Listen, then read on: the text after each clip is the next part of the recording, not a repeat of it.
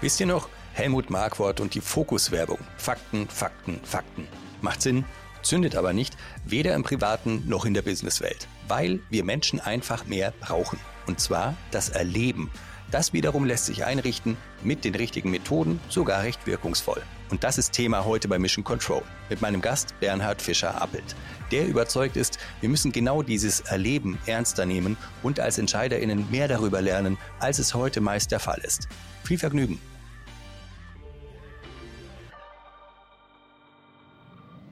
Three, two, one, all engine running. Liftoff, we have a liftoff. Einen wunderschönen guten Tag zusammen. Herzlich willkommen zurück bei Mission Control. Ich freue mich heute wie Schmitz Katze, weil ich habe zu Gast Bernhard Fischer-Appelt von Fischer-Appelt. Ich glaube, da muss man nicht mehr allzu viel dazu sagen, außer vielleicht, dass Bernhard eine, ich nenne es im Moment mal Leidenschaft hat, die vielen vielleicht gar nicht so bekannt ist. Darum genau soll es heute gehen, weil ich überzeugt bin, das ist ein Thema, das muss mit auf die Agenda für jedes Unternehmen, wo Entscheidungen getroffen bin. Aber zunächst mal Bernhard, schön, dass du da bist und dir Zeit genommen hast. Ja, hallo Florian, vielen Dank. Ich freue mich sehr, in deinem Podcast zu Gast zu sein. Dann machen wir das Beste draus. Ich bin zuversichtlich, dass es so wird. Lass mich starten. Es passiert wie immer eigentlich eine ganze Menge auf dieser Welt. Und nichtsdestotrotz gibt es ja manchmal auch Zeiten, wo sich diese Geschehnisse besonders aufdrängen. Da würde mich mal interessieren, wenn du im Moment so deinen Blick schweifen lässt, was passiert da in deinem Kopf? Was beschäftigt dich? Mich beschäftigt der die Relevanz des gesellschaftlichen Affekts sozusagen, das, das Erleben von Wut oder von im Grunde so eine Reaktion auf diese Krisen und auf, auf persönliche Verlustängste. Es sind sehr viele Menschen irgendwie wütend oder unzufrieden. Manches davon kann man verstehen und anderes nicht. Und über manches ist man sehr erschüttert, was so passiert. Hm. Ich glaube, da kann jeder jetzt seine Variablen auch einfügen, sage ich mal. Und allzu sehr würden wir uns nicht wundern, dass wir wahrscheinlich ähnliche Bilder im Kopf haben. Und das ist auch, würde ich sagen, eines der Kernprobleme, um, um die es heute gehen soll. Denn ich finde es jetzt im Moment besonders spannend. Du kommst ja historisch in Anführungszeichen aus der Welt der Brands, sage ich mal. Dort wird versucht, einen Platz zu finden in den Köpfen der Konsumentengruppen.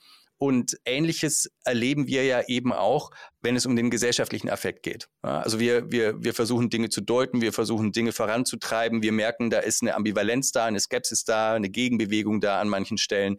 Und auch in Unternehmen sieht es ja durchaus ähnlich aus, wenn wir an so Dinge wie Employer Branding und Engagement denken. Wo würdest du denn da Parallelen herholen und sagen, aus deinem Erkenntnisbereich gibt es Dinge, die sollte man ähnlich diskutieren, weil sie einfach auch Ähnlichkeiten haben?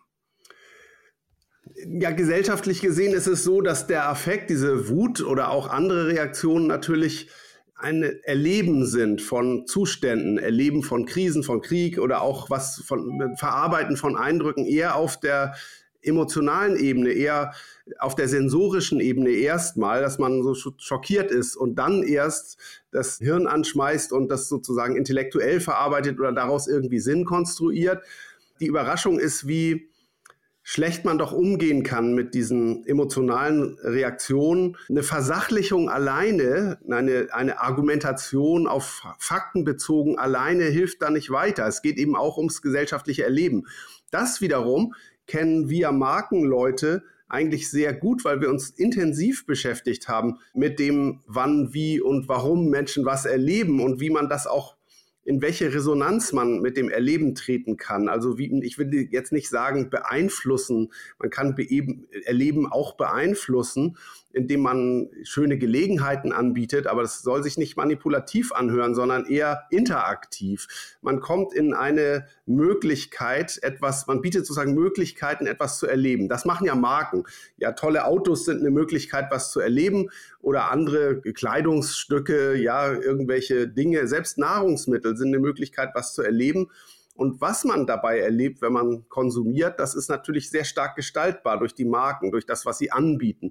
Denn sie bieten nicht nur die Fakten an. Butter ist nicht nur Butter, sondern ist vielleicht auch gleichzeitig ein Familiengegenstand, ein Frühstücksbestandteil.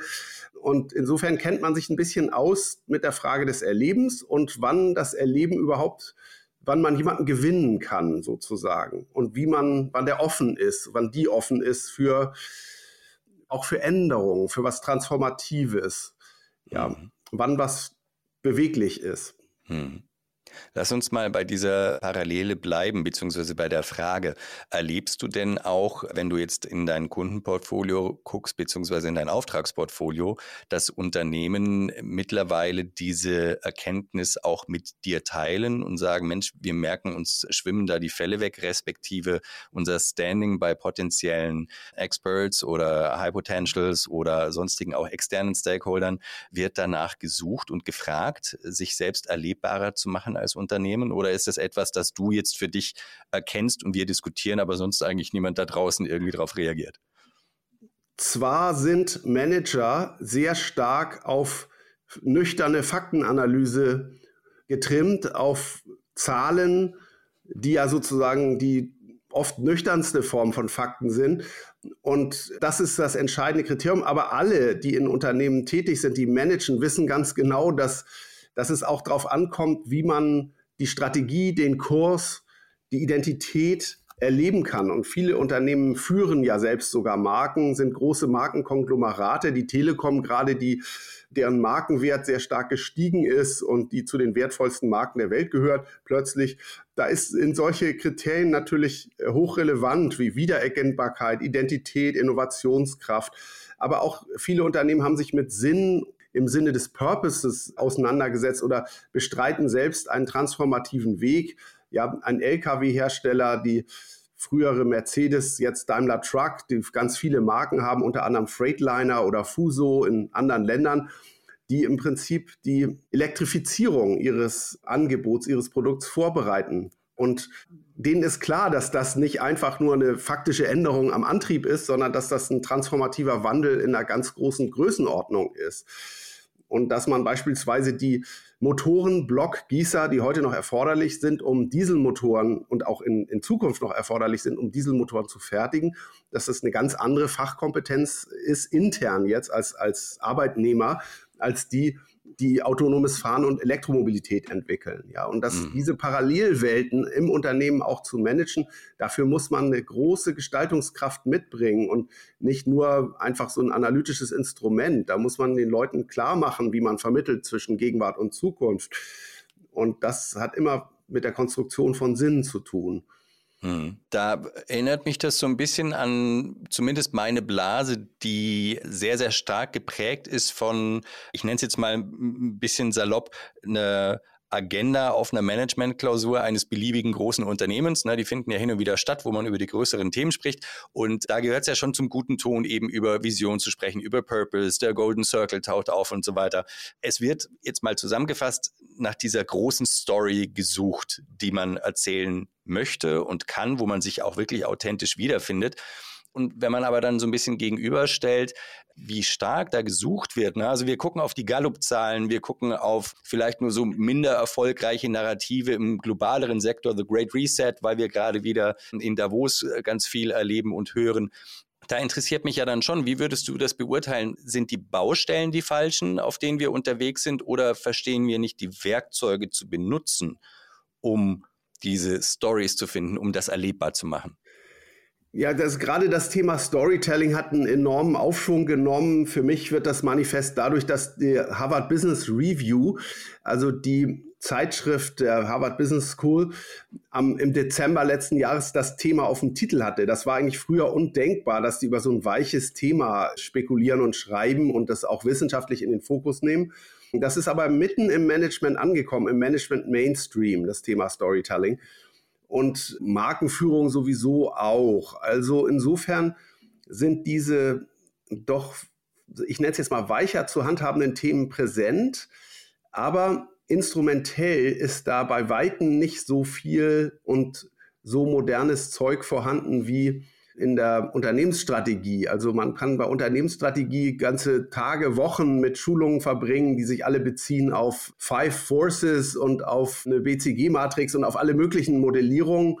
Modellierungen zum Thema Storytelling sind noch relativ selten und die Instrumente sind nicht bei weitem nicht so trainiert, sondern man denkt immer, das wäre sowas, was man sich auch was man einfach irgendwie machen und ausprobieren kann. Und man braucht dazu sozusagen ein bisschen Fingerspitzengefühl, aber aber es wird sozusagen manchmal unterschätzt. Und gleichzeitig ist es ja auch richtig, denn im Grunde gibt's, kann man das mit Naturtalent machen, aber es gibt doch auch schon viel Wissen drumherum und auch Methodik. Mhm. Äh, unbedingt. Und ich möchte das vielleicht nochmal kurz challengen, was du gesagt hast. Die Methoden sind nicht da. Oftmals ist es ja so, dass wir alle so ein bisschen mit unseren Scheuklappen unterwegs sind, die Tools nehmen, die wir kennen, ne, die uns, die uns präsentiert werden. Aber jetzt im Kontext von Storytelling, ich meine, das ist ja schon eine Disziplin, die seit mehr als 100 Jahren beforscht wird und seit Urzeiten ja auch immanent ist für das, wie wir überhaupt Zusammenleben gestalten. Ne? Also mhm. äh, denk, denken wir an das einfachste Beispiel Hero's Journey, haben wir zumindest alle mal so ein bisschen gehört. Und das wäre ja aus meiner Sicht auch so ein Tool, sage ich mal, das man verwenden könnte. Die Frage ist, ist es einfach noch nicht im Methoden Mainstream angekommen, wenn wir über das Management sprechen? Oder sagst du wirklich, nee, die, die Sachen sind einfach noch nicht so weit, dass man sagt, okay, ich habe jetzt sozusagen mein, mein How-To und das ist auch jedem bekannt? Mhm. Also es gibt in der, in der Kommunikation gibt es natürlich zahllose Methoden und auch hm, methodische Sichtweisen und auch Tools und Instrumente, die beziehen sich häufig auf das Machen von Geschichten und auf mhm. das Formulieren von Geschichten. Mhm. Was ich meine, ist, dass das strategische Instrumentarium, also das auf einer bisschen übergeordneten Ebene einsetzen zu können, dass das nicht in der gleichen Weise ausgeprägt ist wie jetzt beispielsweise Five Forces, also ein strategisches Modell hm. für eine Fokussierung eines Unternehmens. Man kann halt Unternehmensstrategien faktisch fokussieren, indem man beispielsweise aus Businessplänen das ableitet und Märkte adressiert und sowas macht. Man kann aber auch aus dem Sinn Unternehmensstrategien herleiten, weil es natürlich für eine Fluggesellschaft nicht unendlich viele erklärbare Möglichkeiten gibt, Zukünfte zu entwickeln, sondern das ist ein relativ überschaubares Feld. Und wenn man beherrscht, wie man diese Narrative, wie wir das nennen, wenn man also narrative Strategie so sieht, dass man das Feld, in dem man das erzählbar ist, auszudeuten, auszuleugnen und das zu kontrollieren. Also nicht nur seine eigene Erzählung zu schreiben und sich so eine schöne Story zu bauen, sondern das Thema Narration gezielt zu nutzen, um den erzählbaren Raum einzugrenzen und auch zu bespielen dann führt das zu sozusagen mehreren neuen Erkenntnissen, die noch nicht so alt sind.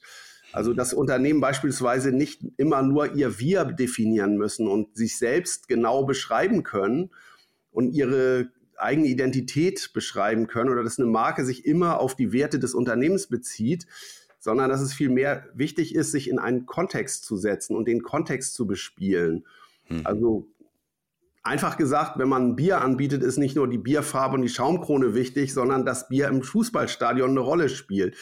Und dann mhm. muss man was mit dem Spiel, muss man wissen, welchen Faktor dieses Getränk im Hinblick auf das Spiel hat oder das Erleben im Stadion oder auch das Erleben zu Hause. Und genauso ist es bei Unternehmen auch. Also da geht es darum, wenn man jetzt die Innovation, Transformation des Automobils anbietet, dann muss man den Markt der Mobilität und auch vielleicht den Markt von Luxus irgendwie kennen. Und das ist für Autounternehmen ungewohnt, dass sie solche Felder in Feldern sich auskennen, die nichts mit Motoren zu tun haben. Mhm. Und das ist aber natürlich ein interessantes, eine interessante Denkweise, die man sich erschließen kann und die man sich auch relativ einfach erschließen kann. Zwei Dinge möchte ich für den Moment mal noch festhalten. Die werden wir noch ein mhm. bisschen auseinanderklamüsern. Das eine ist, du hast jetzt den Begriff der narrativen Strategien erwähnt. Da würde mich interessieren, wie setzt du dieses Thema in Relation zu dem, was ich vorher so aufgezählt habe mit Purpose und Golden Circle und so weiter und so fort. Scheint ja für dich auch was anderes zu sein und auch etwas anderes zu tun. Und weil ich habe mich ja auch ein bisschen umgeguckt, was, was du so treibst, in Anführungszeichen. Du hast diesem Thema ja auch wirklich, wirklich viel und intensiv Zeit gewidmet. Also selbst bist nach Harvard gegangen und dieses Thema Narrative beforscht und zwei Bücher geschrieben, um das auch noch zu sagen. Was ist das Besondere da? Ja, also ich habe ein Buch geschrieben zum Thema Zukünfte, wie man Zukünfte sehen kann, wie man moderne Sichtweisen hat auf den Möglichkeitsraum der Zukunft. Und dann habe ich ein Buch über narrative Strategie geschrieben, also wie man mit, damit konkret arbeiten kann, so ein Playbook. Eben weil die Methoden fehlen, was wir vorher so angerissen ja, haben. War das also, die Motivation? Was ich ganz spannend finde, es gibt einen Autor, einen Professor an der Stern und Universität in New York, der Damodaran heißt und der hat sich mit dem Wert von Narrativen beschäftigt und, in, und zwar ganz konkret in Investitionsstrategien. Also genauso wie ein Kaffee mehr wert ist, wenn er ein Starbucks-Kaffee ist, also wenn er den Premium-Faktor einer Marke zieht, ist es auch so, dass ein Unternehmen mehr wert ist, wenn der Strategie eine größere Zukünftigkeit zugeschrieben wird. Und dieser imaginäre Wert der, dessen, was sozusagen die Geschichte, die man erzählt, ausmacht und nicht nur das, was man konkret anbietet, das, der ist groß. Ja, also das kann man auch ganz einfach am Beispiel festmachen, dass wenn die Amerikaner auf den Mond fliegen wollen, dann ist das eine unmögliche Zukunft, noch unmöglich oder es war mal unmöglich und wenn man mhm. das anpeilt, dann schafft man das vielleicht auch durch Investitionen. Aber das ist ja nicht nur eine faktische Frage, wie komme ich auf den Mond, wie kann ich da hinfliegen, was für eine Rakete brauche ich und wie kann ich überhaupt im Weltall überleben, sondern es ist auch eine Frage, dass man sich auf dieses Investment committet, einen Plan macht, der schwer zu realisieren ist und der auch ein einen kleinen Tick unrealistisch ist und mhm. noch unmöglich. Wenn man so eine Zukunft anpeilt, dann ist ist die Qualität der Erzählung natürlich entscheidend, weil die Menschen müssen dran glauben, die müssen Geld da reinstecken und Geld investieren. Dieser Zusammenhang zwischen Vertrauen und Zukünftigkeit und Zutrauen und der Wertschaft, den zu konstruieren, das ist eine methodische Frage. Also man kann das machen wie Kennedy, der hat Reden geschrieben, sich schreiben lassen mit zehn verschiedenen Teams, die Reden produziert haben und dann ist es immer auf solche Kernbegriffe gekommen. Wir kennen kennen diese Kernbegriffe alle, ja, und er hat ja nicht nur gesagt, ich bin ein Berliner und solche anderen Kernsätze, um zu transportieren, dass wir an der, dass er an der Seite des Landes steht, sondern er hat mhm. auch sich entsprechend über Zukünftigkeit geäußert. Er hat das Konzept von New Frontier gehabt, die Grenze nicht immer nur nach Westen weiter verschieben, sondern es ging nicht mehr, da war dann der Pazifik, sondern die Grenze in, ins Weltall zu verschieben. Mhm. Also diese, sich an solche bekannten Muster anzulehnen und die zu aktivieren, also bestehende Denk- und Sinnmuster zu aktivieren und zu benutzen praktisch, das ist natürlich eine Grundlage von narrativer Strategie beispielsweise. Mhm. Und eine andere Methode, eine wichtige Methode ist sozusagen den Erzählraum möglichst genau einzugrenzen, also die Bühne zu beschreiben, auf der man unterwegs ist, nicht nur sich selbst zu beschreiben. Mhm. Um sich, um sich dann als Akteur in den Kontext zu setzen von anderen Akteuren, nehme ich äh, an, an der Stelle. Was, was es bei mir gerade triggert, wenn du sagst, es muss Methode haben, es muss die Möglichkeit geben, zu neuen Erkenntnissen zu führen, wäre da eine Teildisziplin oder eine, ich sag mal, parallel laufende Disziplin, die man dazu vielleicht auch ganz gut nutzen kann, das Thema Reframing oder Problem Framing. Weil da geht es ja auch so ein bisschen darum, dass ich sage, auf der einen Seite muss man einfach anerkennen, wir reagieren viel zu oft auf die gleiche Art und Weise, mit der gleichen Art und Weise auf sehr unterschiedliche Qualitäten von Problemen. Mhm. Und auf der anderen Seite ist es auch so, dass ich erst durch das Verschieben der Frames, ne, also das, die Erzählräume wären da hier vielleicht das Äquivalent, auch neue Erkenntnisse überhaupt erst entwickeln können, was unsere Rolle ist, was die Möglichkeiten sind, die wir dazu beitragen und so weiter und so fort. Oder ist das sowieso eins in Anführungszeichen und das kriegt einfach nur ein neues Label, um es besser verkaufen zu können? Nee, also du hast natürlich völlig recht, dass Reframing eine interessante Technik ist. Also es gibt noch mehrere andere Begriffe dafür, also Disruption oder de, dass man sozusagen die Umstände, in denen man tätig ist, nicht einfach nur verlängert in die Zukunft, sondern versucht sie auch zu öffnen für andere Sichtweisen.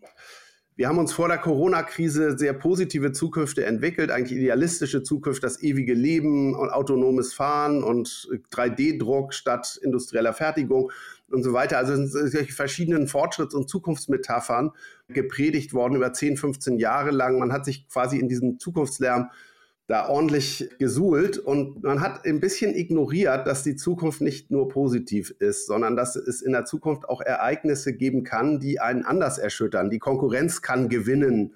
Hm. Ja, oder es kann einen Krieg geben, auf den man gar keinen Einfluss hat, oder das bricht Vulkan aus, was weiß ich, was alles passieren kann. Hm.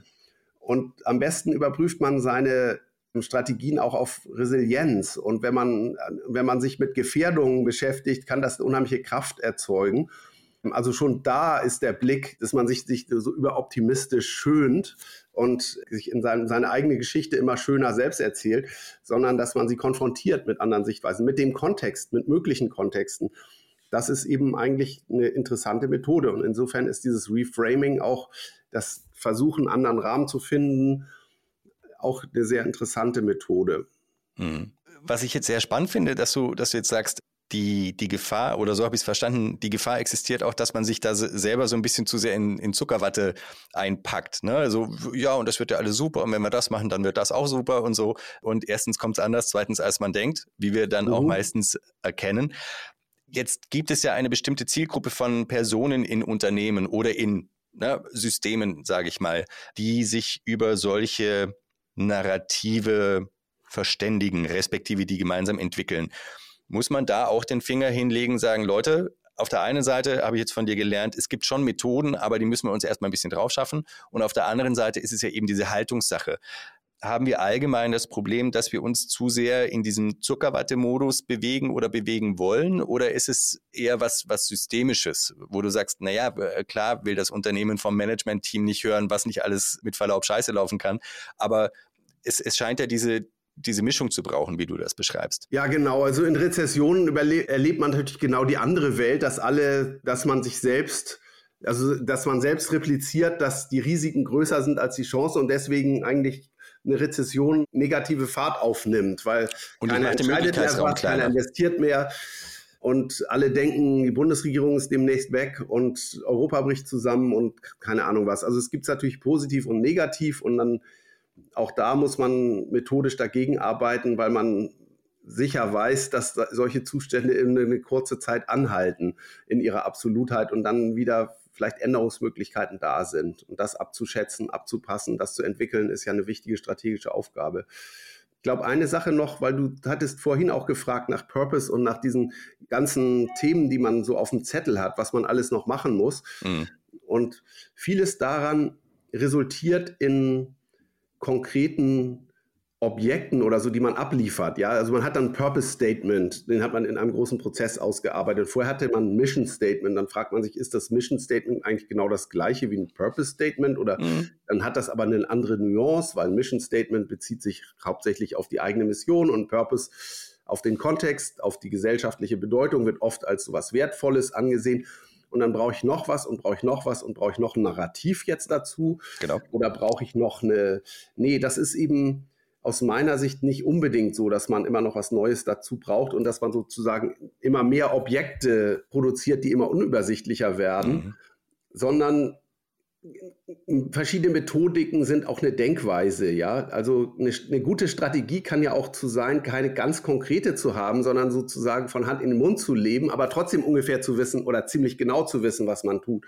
Also eine Strategie ist ja nicht immer gleichzusetzen mit dem großen Schlachtplan, der acht Jahre lang gilt und dann immer aktualisiert wird oder so, mhm. sondern das gibt unterschiedliche Ausspielwege dafür und eigentlich die Hauptsache dabei ist zu wissen, was eine Strategie ist oder wie oder darin kompetent zu sein, sie zu entwickeln, sie weiterzuentwickeln und sie nicht nicht das Objekt, nicht das Ergebnis der Strategie ist entscheidend, sondern sozusagen die Fähigkeit. Und so ist es bei der, beim Storytelling auch. Entscheidend ist nicht immer, dass man 20 Sätze produziert und einen davon richtig groß macht, sondern oft ist das Implizite auch wichtig, das Unausgesprochene, das Nichtgesagte, das nicht in dem Mittelpunkt Stehende, die Klarheit darüber zu haben, was man zwar weiß, dass man es machen soll, aber was nicht, wo nicht an jeder Tür eine Fahne hängt. Und ganz oft ist es in Unternehmensstrategien so, dass auch viele Dinge nicht ausgesprochen werden können, mhm. weil sie Mergers und Acquisitions betreffen oder weil, weil es nicht möglich ist, das Thema in seiner Komplexität zu erklären. Also gibt es unterschiedliche Gründe, warum das so ist. Mhm. Und die macht es ja auch einigermaßen komplex dann. Lass uns, lass uns kurz mal hypothetisch operativ werden wir haben, wir haben jetzt die Situation, dass das Unternehmen sagt, okay, wir sind relativ klar jetzt, was die Strategie betrifft, ne? sei es langfristig oder sei es kurzfristig angelegt, aus Gründen. Irgendwo kommt ja der Punkt, wo ich dann sage, ich muss mich auch spürbar und sichtbar machen in dem, was ich vorhabe, weil ansonsten weiß ja keiner, warum er mir folgen soll und was dann jetzt zu tun ist. Ne? Also wir befinden uns sozusagen in der Transformation, klein oder groß. Von Maike Küper habe ich gelernt, ein, ein Gast in meinem Podcast hier, Start Small but Start. Wir haben uns darüber unterhalten in der Organisationsentwicklung, Gibt es einen richtigen Zeitpunkt? Muss ich das super planvoll machen oder ne, gibt es da auch andere Möglichkeiten etc.? Und du wiederum bist ja jetzt mein Experte, wenn es darum geht, Dinge erlebbar zu machen.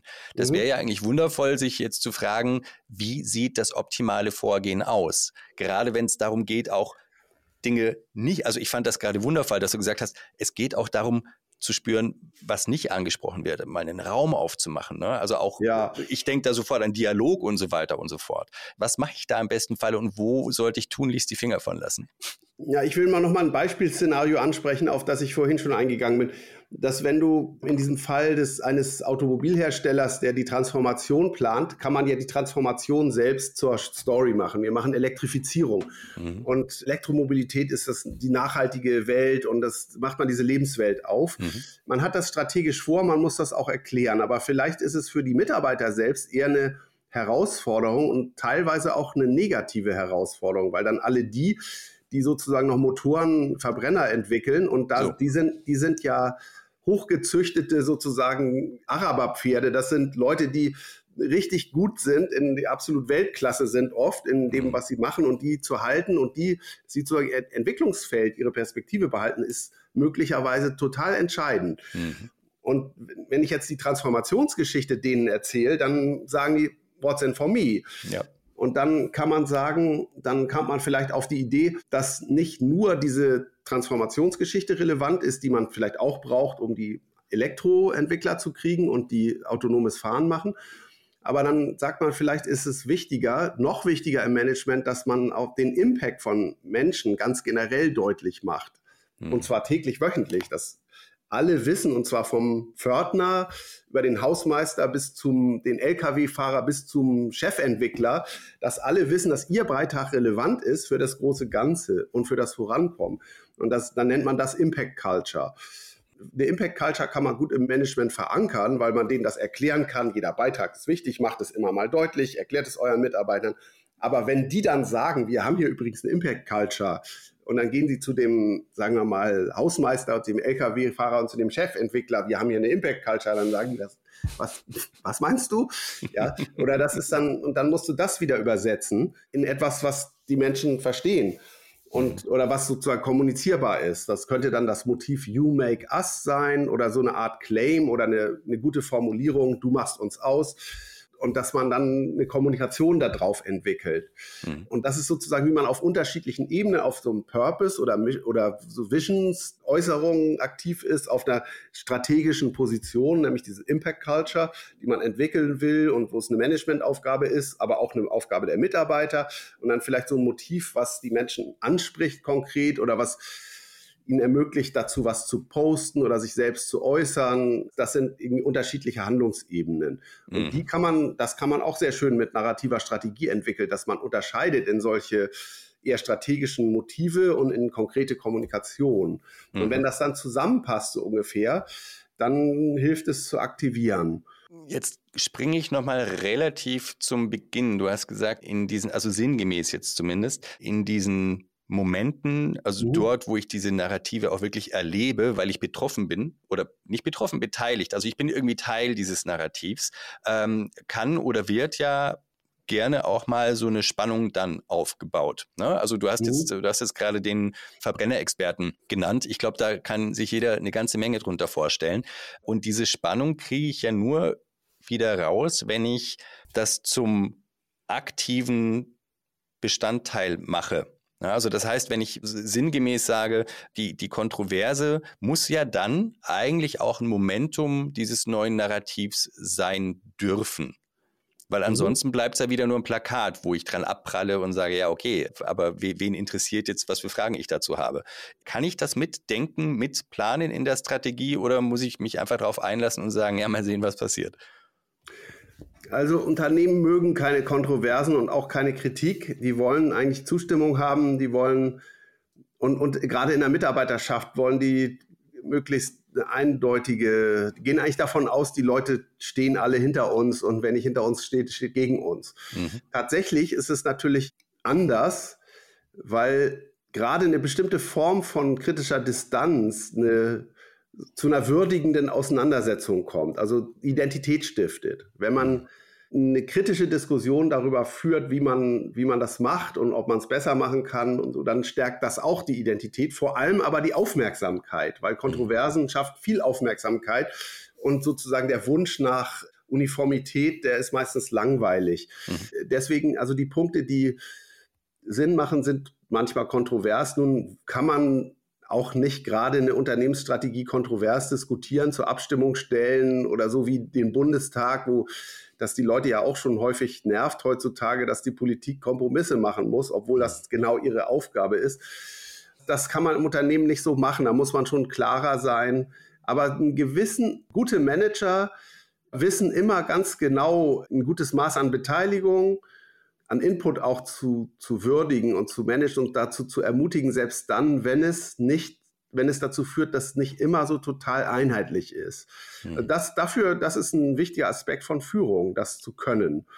Und es ist ein Motor von, also Kritik oder eine kritische Diskussion ist ein totaler Motor für Aufmerksamkeit. Und Aufmerksamkeit ist oft sehr wichtig. Weil man kann zwar ganz viel wollen, aber wenn es keiner mitkriegt, geht es nicht so einfach. Mhm, dann kommt ja der Satz, ja, stell dir vor, es ist X und keiner geht hin. Ne? So, Ziel verfehlt. Ist aber dann auch nochmal eine Folgefrage, die, glaube ich, ganz gut dazu passt. Ich stelle mir immer vor, ich bin Unternehmer, Entscheider, habe hier, weiß ich nicht, 10, 20, 50.000 Menschen vor mir und muss, muss irgendwo dann auch diese Entscheidung treffen, was mache ich denn jetzt? Und wir haben uns jetzt gerade unterhalten, vielleicht auch noch ein bisschen tiefer über das Thema, du hast mich überzeugt. Und ich stelle mir jetzt die Frage, Gibt es so eine Art Masterplan, wenn ich mich jetzt intensiver mit Narrativen befassen möchte, wenn ich die mhm. sozusagen ins Leben rufen möchte, etc. pp. Bist du da jemand, der sagt, ja, fang an und so wie Maike zum Beispiel sagt, start small but start, oder sagst du, nee, nee, überlegt euch das gut, nehmt euch die Zeit und dann macht, macht lieber richtig Bumm, statt nur so ein bisschen? Also ich bin großer Fan von solchen agilen Dingen, dass man gleich ein, ne, was lieferfähiges, ein MVP, ein Minimal Viable Product produziert oder irgendwas, was man benutzen kann. Also dass man nicht jahrelang irgendwie ja erstmal plant, eine Strategie macht, die in allen Verästelungen durch überlegt und dann ausrollt. Aber ich bin auch ein Fan davon, dass man ab in dieser ganzen, sagen wir mal, datengetriebenen, hochreaktiven Welt des schnellen Handelns und des immer schnelleren Handelns auch mal kurz innehält und sich überlegt, was eigentlich vernünftig ist und sich sozusagen eine kleine planhafte Überlegung macht. Und das nenne ich Strategie. Also das ist schon wichtig. Das sind keine monatelangen Prozesse, sondern muss sich im Prinzip in der Lage sein, sich mal einen Tag rauszunehmen und zwei und dann sich auf neues Level zu bringen. Und deswegen ist strategisches Arbeiten schon recht wichtig. Und außerdem gibt es auch immer neue Erkenntnisse, die man sich zunutze machen kann und Denkweisen, die also man kann da gut auch Einflüsse aufnehmen. Das ist ja auch ganz interessant, wenn man mal inspiriert ist oder auch ein bisschen unterrichtet wird über das, was gerade State of the Art ist oder was gedacht wird. Das ist interessant. Ich finde zum Beispiel bemerkenswert dieses Thema Emotionen in der Gesellschaft oder Affekt, das, dafür haben wir angefangen, mhm. dass das gerade so stark ist und häufig, mir fällt das auf in öffentlichen Debatten, es geht immer, es werden sozusagen Emotionen als was Negatives betrachtet, als Wut, als Affekt, als und auch als eine Unsachlichkeit und Sachlichkeit als das Anzustrebende. Mhm. Und das ist, eine, das ist natürlich eine Gesellschaft, die keiner möchte. Keiner möchte immer sachlich sein. Alle wollen was erleben. Alle wollen Spaß haben eigentlich. Und mhm. negative Emotionen prägen uns nur sehr zum Teil. Und viele Emotionen oder vieles das, was man erlebt, ist, findet auf einer sehr positiven Ebene statt. Und es ist sehr wichtig, es ist sehr wichtig in Unternehmen, dass Mitarbeiterinnen stolz sein können. Und zwar auch angesichts der vielen Fehler, die passieren, dass auch Bahnmitarbeiterinnen stolz sein können auf ihr Unternehmen. Hm. Oder das, und das, das zu managen, also trotz der ganzen Verspätung, dass sie sagen, uff, also klar, wir haben viele Probleme, auch welche, die uns noch jahrelang äh, begleiten werden. Aber das, was wir machen und wie wir es machen, ist schon vielleicht nicht Platz eins in der Welt, aber so hinter Platz drei sind wir auch nicht. Mhm. Also wie auch immer stolz, ob das nun Rangfolgen sind oder wie, wie auch immer das konstruiert ist. Und also mhm. es gibt auch nicht nur Stolz, also es gibt auch noch andere Dinge, die, dass das, was man macht, erlebbar ist. Das ist wichtig. Das ist sehr wichtig. Und der Schlüssel dazu ist viel größer als der kognitive Schlüssel. Mhm. Also der, der Erklären, Überzeugen Schlüssel ist viel kleiner als der Erleben Schlüssel. Mhm. Alles Erklären fängt auch mit Erleben an irgendwie. Äh, vertraue ich diesem Menschen, der mir gerade was erklärt? Oder lasse ich das jetzt überhaupt eigentlich ran oder nicht? Und mhm. deswegen ist es wichtig, dass sich, man sich, dass, dass man das ernster nimmt. Selbst bei Entscheidungen im Management, es ist ja doch, doch nun klar erwiesen, dass Entscheidungen oft postlegitimiert werden und auch irgendwie unter einem Einfluss von bestimmten Erlebnissen oder man, manche nennen es Emotionen gefällt werden. Und dann wäre ein professionelles Umgehen mit dem Erleben schon ganz wichtig. Also, dass man sozusagen versteht, wie erlebt wird. Hm. Das hört sich ein bisschen an wie ein Widerspruch, aber das ist nicht so. Nö, das würde ich, würde ich, würde ich jetzt auch überhaupt nicht so wahrnehmen. Also im, im Gegenteil, wenn ich, wenn ich das jetzt versuchen würde, ganz, ganz doll runterzukochen und wieder zu diesem Sinnbild der Management-Klausur komme, fällt sicherlich auf, dass das äh, vielleicht noch eine Lücke ist, wie du sie jetzt beschreibst. Denn mir wäre jetzt noch nicht bekannt gewesen bei irgendeiner Management-Klausur, zu der ich dann auch mal eingeladen war, um für irgendeinen Impuls zu geben, dass irgendwo draufsteht, wie machen wir uns erlebbar? Ja. ja. So. Und was, was genau soll das bedeuten? Hat noch nicht stattgefunden. Mhm. Ja, es geht beim Erleben auf einer Managementkonferenz vielleicht auch weniger darum, dass man in seinen Fuß reinatmet oder seine, äh, seine keine Ahnung, Beckenschaufel spürt oder so ähnlich. Ja, sondern es geht darum, dass man lernt, wie Menschen, Kunden, Mitarbeiter, wodurch die getriggert werden und was sozusagen sie öffnet oder was überhaupt eine gewisse Intensität schafft ob das nun Musik ist oder gutes Essen oder ob es, aber auf einer Managementkonferenz ist das Essen bestimmt mindestens genauso wichtig wie die, wie die Rede des Vorstandsvorsitzenden oder ist ein Gemeinschaftserlebnis ist total wichtig. Und wie kann ich ein Gemeinschaftserlebnis machen? triggern, dass Menschen sich begegnen oder so, ist total wichtig. Hm. Auch andere Erlebnisse, dass man irgendwie so einen Key-Moment hat. Was ist so ein Signaturerlebnis? Und welche Erlebnisse öffnen dafür, dass andere Denkweisen, dass ich, dass ich sozusagen, was so für Aha-Momente öffnen mich dafür, dass ich sage, ich mache es ab heute anders oder so. Ja, ich werde ab, ab heute Marathonläufer. Was öffnet für so eine, und das ist nicht eine Erkenntnis, das ist nicht die Erkenntnis, dass ich abnehmen will oder mich sportlicher verhalten will oder mein Leben grundsätzlich ändern will. Nicht deswegen läufe ich Marathon, sondern weil mich irgendwas triggert, was, was dann dieses Argument möglich macht bei mir. Also ich will, gesünder leben und ich werde jetzt getriggert, Marathon zu laufen und irgendwie hat mich jemand was angefixt und deswegen. Und das, diese Momente ernst zu nehmen und die eine gewisse Erkenntnis zu sammeln, das ist wichtig. Das ist genauso wichtig wie faktenbasiertes Management. Und es steht dem gar nicht entgegen. Das ist, hat, ist überhaupt nicht in Konkurrenz dazu, sondern es ist eine Ergänzung. Das ist sozusagen der Schlüssel und die Tür, wenn man so will. Mhm. Schönes Bild. Das nehme ich mir, Bernhard. Auch, auch mit der kleinen Hausaufgabe verbunden an euch da draußen. Ich glaube, das ist durchaus möglich. Genau das, was du jetzt gerade gefragt hast, Bernhard. Was ist es, was mich triggert, wo ich merke, das zieht mich dann in eine neue Richtung. Und ich habe ja mal gelesen, Narrative, um die es ja heute vorwiegend ging, die kann man nicht so richtig gut erfinden, sondern die findet man. Und das scheint mir hier ganz gut zusammenzupassen. Das wäre doch mal eine schöne Aufgabe. Nehmt euch doch mal vielleicht ein bisschen Zeit, hier und da beim Spaziergang, unter der Dusche oder sonst was. Was triggert mich denn so sehr, dass es wirklich einen Zug hat? Und gegebenenfalls kann man sowas ja tatsächlich auch praktizieren im Business-Kontext auf der nächsten Management-Klausur gegebenenfalls. Ich bin gespannt, ob ich da irgendein Feedback Feedback bekomme, ob das funktioniert. Bernhard, an dich gerichtet. Ich sage vielen lieben Dank für das, was du uns heute hier mitgegeben hast. Meine äh, Notizzettel sind mehr als voll und zum Glück kann ich mir diese Folge noch öfter anhören. Euch da draußen schön, dass ihr dabei wart und bis zum nächsten Mal. Bernhard, nochmal danke. Vielen Dank, Florian. Alles Gute. Danke dir auch. Das war Mission Control mit Bernhard Fischer-Appelt. Und ich musste heute mehrfach auf die Zunge beißen, um nicht in die vielen weiteren spannenden Themen abzubiegen, die der Austausch bei mir getriggert hat. Deswegen suchen Bernhard und ich jetzt auch gleich nach einem neuen Termin für eine weitere Episode. Bis zum nächsten Mal.